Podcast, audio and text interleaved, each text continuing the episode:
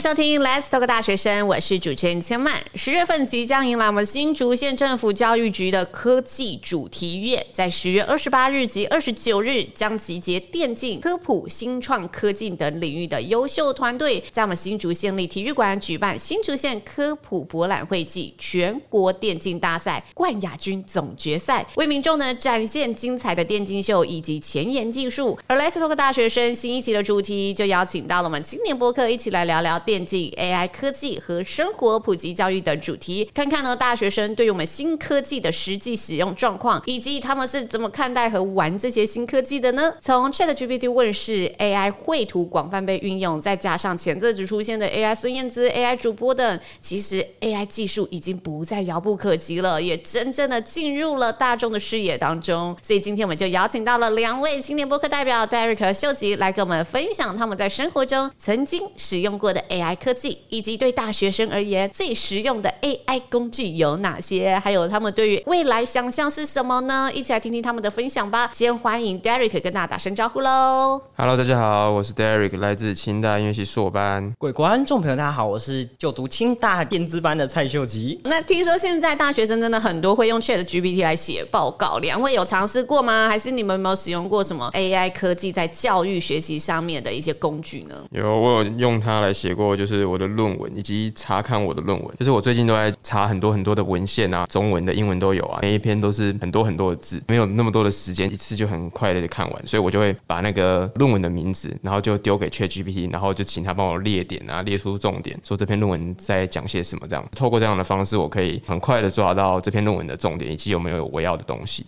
所以你主要是用来收集资料，嗯，收集资料。啊，有用来写前言啊，还是写什么小段落的吗？目前还没有进展到这个阶段，但是如果我写一写写一写卡关的话，我可能也会请他帮忙。他可能输出的不一定全部你都可以做使用，所以你可能人工啊还是要再看一下哪些是 OK 的，让你的文章啊整个更顺。嗯，所以还是要自我把关一下就对，对对对，要自我把关。对，然后秀吉好像不是 ChatGPT 拍的，对不对？对啊，因为我的部分呢，其实是使用这个 Google Bard，它它的使用界面基本上是跟这个 ChatGPT 长得差不多啊。我没有一开始会使用 ChatGPT 的原因，是因为 ChatGPT 它一开始只有把它模型更新到二零二一，还是说现在有到二零二三了啦，所以它精准度或者正确度上面就会比较低啊。所以我就选择了使用这个 Google Bard，因为只要有 Google 账号就都可以使用这个 Google Bard，人人皆可以使用。虽然它推出的时间是比较慢，但它最强的功能就是可以及时的从网络去搜寻到最新的资料啦。基本上我也是在做研究的时候会使用啊，因为一个人不可能懂所有领域嘛，对不对？天下之大，非一人所能治也。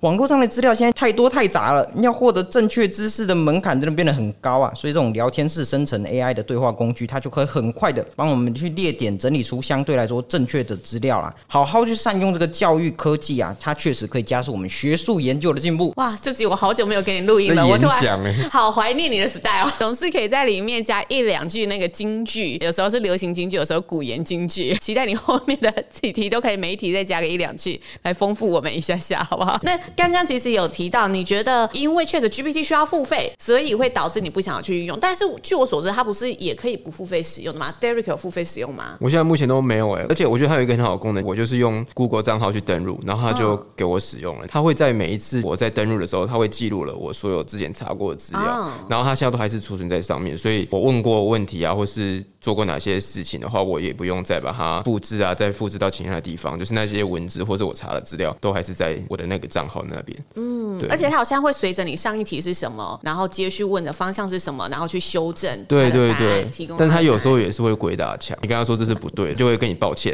然后抱歉之后还是会再回答一样的答案。哦，因为他资料库怎么捞就是那一笔了，你要换一个方式问了。因为我是记得说，他就是不付费的话，他可以储存的那一个对话就会比较少。嗯、还有说、哦、有限制的数量。对，再加上说，可能他现在可能 API 已经到第五版了，他可能现在免费版的只有支援到三点五，所以你他给你答案的速度就比较慢，你必须要坐在那边楼顶等它生成出来。嗯，原来如此。因为我是使用比较少的人啊，所以我真的是好像没什么这个烦恼，久久问一次，刷新了也无所谓。但是对于大学生而言，我相信它是一个蛮好的工具，而且不止如此，其实现在很多学校里面啊，都纷纷开设了 AI 相关的科系和课程，开课比例呢，其实也在学校里面超过十 percent 了哈。像是我们阳明交大呢，也有一些相关的 AI 课程，也传出有六十五人抢九个名额的激烈抢课竞争。那两位在学校有没有听过或上过相关的课程呢？可以跟大家分享一下吗？其实不止这阳明交大，我们这个国立清华大学资工系，或者说跨院的话，它有开设 许多种 AI 的课程嘛，还有像免费的摩课师的课程，像这个 AI 医疗啦，还是 AI 的学分学程，就像是现在最新的 ChatGPT 出现的时候，学校也制定了相关的这个 AI 应用的原则啊，像是严禁师生去滥用 AI，或者是我们在进行 AI 工具的开发的时候，我们要去符合一些原则啦。可能你开发出来的这个 AI 工具，你开发一个 AI 工具出来，它需要过三关，第一关它必须要对这个社会是有贡献的，第几关就是它。需要保持这个社会的和谐，它不能说 AI 被开发出来之后，结果就造成我们的社会更多的不公平，或是出现社会偏见。第三关就是有关资讯安全的部分。近几年像这个 ChatGPT 出来，我们才产生了一些这个 AI 伦理、使用伦理上面的这一些东西啊，就是学校它需要跟进啊，不然我们不能开发出对整体人类有害的 AI 出来。哎，但这个的确是现在看新闻议题也会出现啊，就大家会讨论说 AI 的应用上到底有没有符合道德规范，会不会道德越界这类的内容，的确要去倡导这件事事情，让大家在。设计的时候或使用上面，可以知道潜在的威胁有哪一些。那除了教育层面以外啦，你们两位对于 AI 科技其实已经渐渐出现在我们生活之中了。有没有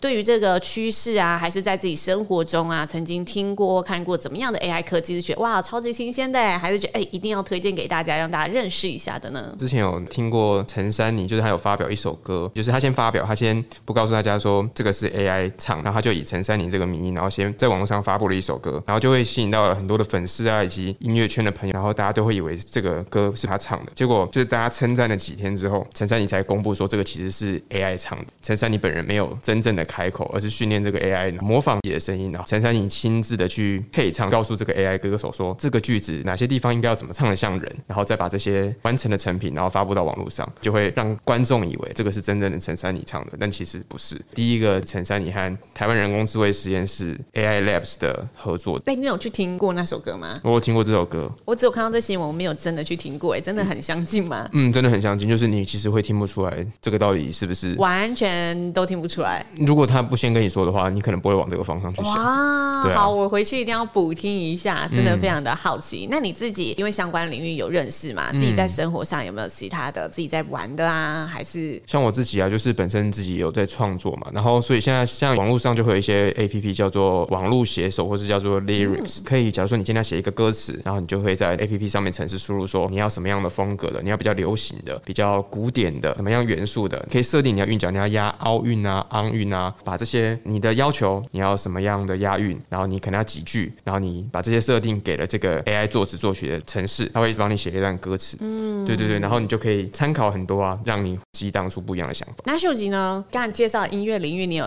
听过吗？也是第一次听到。应该是对，我也只有看过新闻，我也没有直接实际去听到这首歌。嗯、对，我觉得在音乐领域的应用上，好像是蛮多内容、蛮多工具是可以应用的。听我们 Derek 的介绍，对啊，蛮多的，好像越来越方便，可以让大家用 AI 产生出音乐。但是这个音乐是不是符合需求，以及是不是大众会喜欢，那可能是另外一个层面的事情。这样，嗯，哎、欸，等一下，我好奇问一下，AI 生成的音乐会不会很那个 pattern 是很固定的？会，也有可能它的内容不是到这么的丰富，就是没有办法像人做的这么的丰富，也就是它的段落啊，或是它的编曲的厚度层次。就可能没办法做的像人一样那么丰富，因为人可以随心所欲想要去主导它嘛。这是我们 AI 在音乐里的世界，那我们听听秀姐还跟大家分享一下 AI 在医学领域的世界是什么样子。像是我之前读那个放射医学啊，啊，老师他就去分享一些有关这个医学影像跟 AI 的应用。像是一个放射科医师嘛，他也是生而为人，所以他人看相片一整天也是会疲劳的。机器不会啊，机器它可以二十四小时工作啊。放射科医师吼，他在进行诊断的时候，他可能就看胸部 X 光的特定的几个部分，可能就不会注意到说你肺的其他细节或者其他有可能不太明显的一个状况啊。那针对这类二 D 的影像啊，AI 它是可以看出更多的细节啦，因为它本身就是机器人。然后是 AI 学习，所以它对每一个小小的可能肉眼我们看不到的东西，它是都可以不放过、放大去检视的。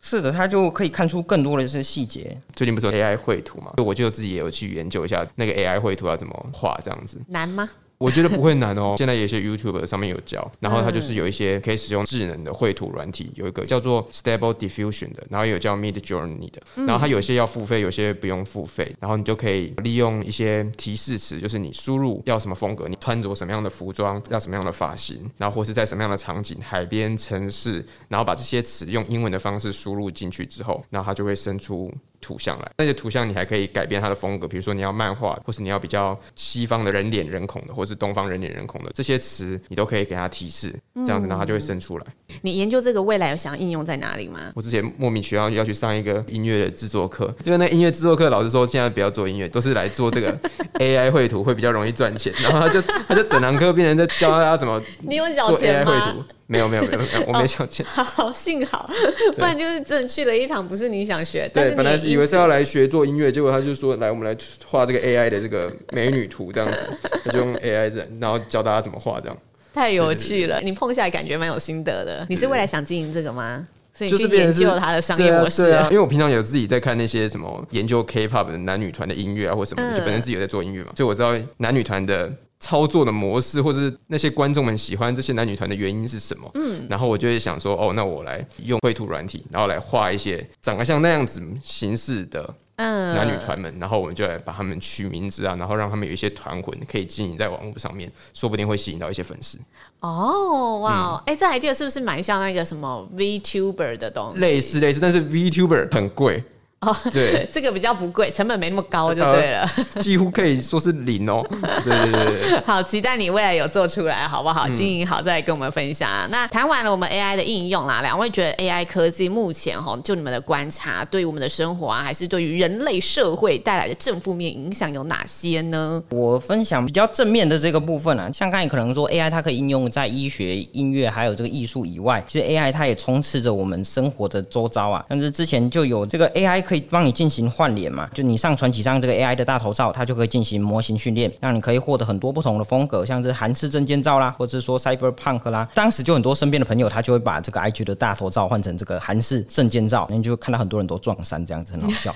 那 AI 它还可以帮你换脸，意思就是说它可以帮你去模拟可能老了时候长怎样，或者说帮你做到性转这样子。像是你可能你的家人可能已经活不到你老了的那个时候，所以他们就会想看你说你老了长怎样，然后你可能就可以借由这一个。换脸来去达成一些在日常生活没有办法达成的这个目标啦。所以你觉得这是正面的效应，就是可以让大家去预测未来的感觉。一方面是预测未来，也是心里的一个愿望可以被实现。他可能一直很想要变成女生，这样他就可以去完成他心里的那个愿望。哇，听起来怎么突然间觉得有点动人了？原来是这么感性的切角。那 Derek 可能你的观察有什么呢？这个观察就是他可能会带动新兴的产业发展，就是会有很多新的职业会产生嘛。但是比较负面就是有一些些可能劳力密集的，然后低技术性的工作的话，就可能会被取代。就是大家因为如果是老板的话，都想要省成本啊、省资源什么的，然后就可能会让失业的问题啊就会更加的严重，这样子。嗯，讲到职业被取代这一件事情呢、啊，你们觉得 AI 会取代的职业有哪些？我们现在猜猜看。网络上有个调查呢，它就针对说，哎，AI 的发展可能会被取代的职业有哪些？你们第一个想到可能会被取代职业有什么？像我今天就刚好也有一个感觉，但是这不一定是 AI，这可能是机器的进步。我今天去那个虾皮领货，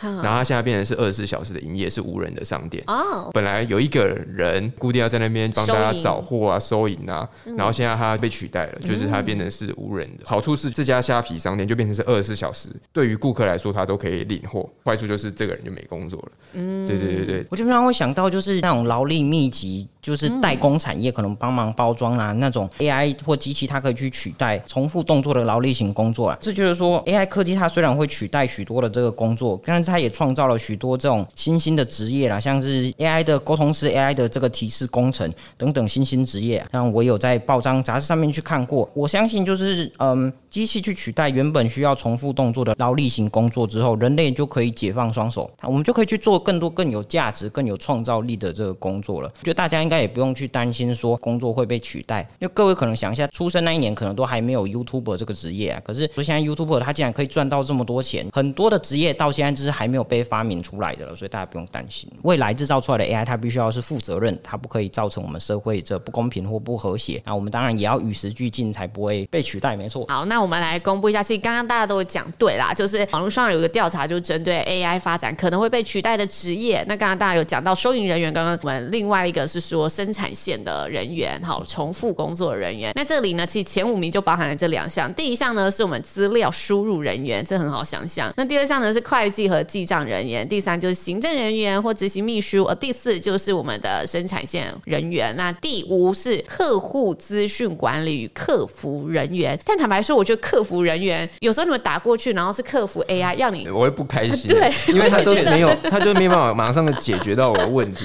然后又要叫我转去哪里，转去哪里，转去哪里，就转半天转不到，然后他还要你讲关键字，然后有时候你关键字好像他有时候会给你选项，好说，哎，你现在是要信用卡业务还是是要银行账户业务？那他有时候说，哎，请说出你要的业务，然后你在那边说半天，想说，哎，他怎么都没有。之后呢，AI 可不可以进步到说可以直接的知道我心里面想的是什么，不用再等他说一是什么？对，那你们觉得如果在职业这一题，对你们自己的人生来说，你们职业的规划会有不一样的看法或选择吗？就你们现在的状况。我平常就是也是蛮喜欢接触新的东西，所以 AI 技术出来的话，就我多少会会看一下现在的趋势啊是什么的。虽然说我本身不是读理组出身的，但是对于一些新技术的应用啊，以及怎么样的让它使用起来更方便，然后这件事情我是蛮有兴趣的。对于之后 AI 的发展啊，我会持续的去关注，然后以及看能不能利用 AI，然后来帮助我自己自身的一些。工作的机会啊，或是做一些能力的训练啊，都是有有可能的。所以其实你也不会觉得是一种威胁，不会觉得啊，我作词作曲的能力要被取代了。在音乐方面，这件事情反而不用这么的担心的原因，是因为观众们喜欢听的是这个歌手唱出来的歌，或是他想要表达的事情，这件事情才会被你喜欢，而不会你会想要去听一个机器人。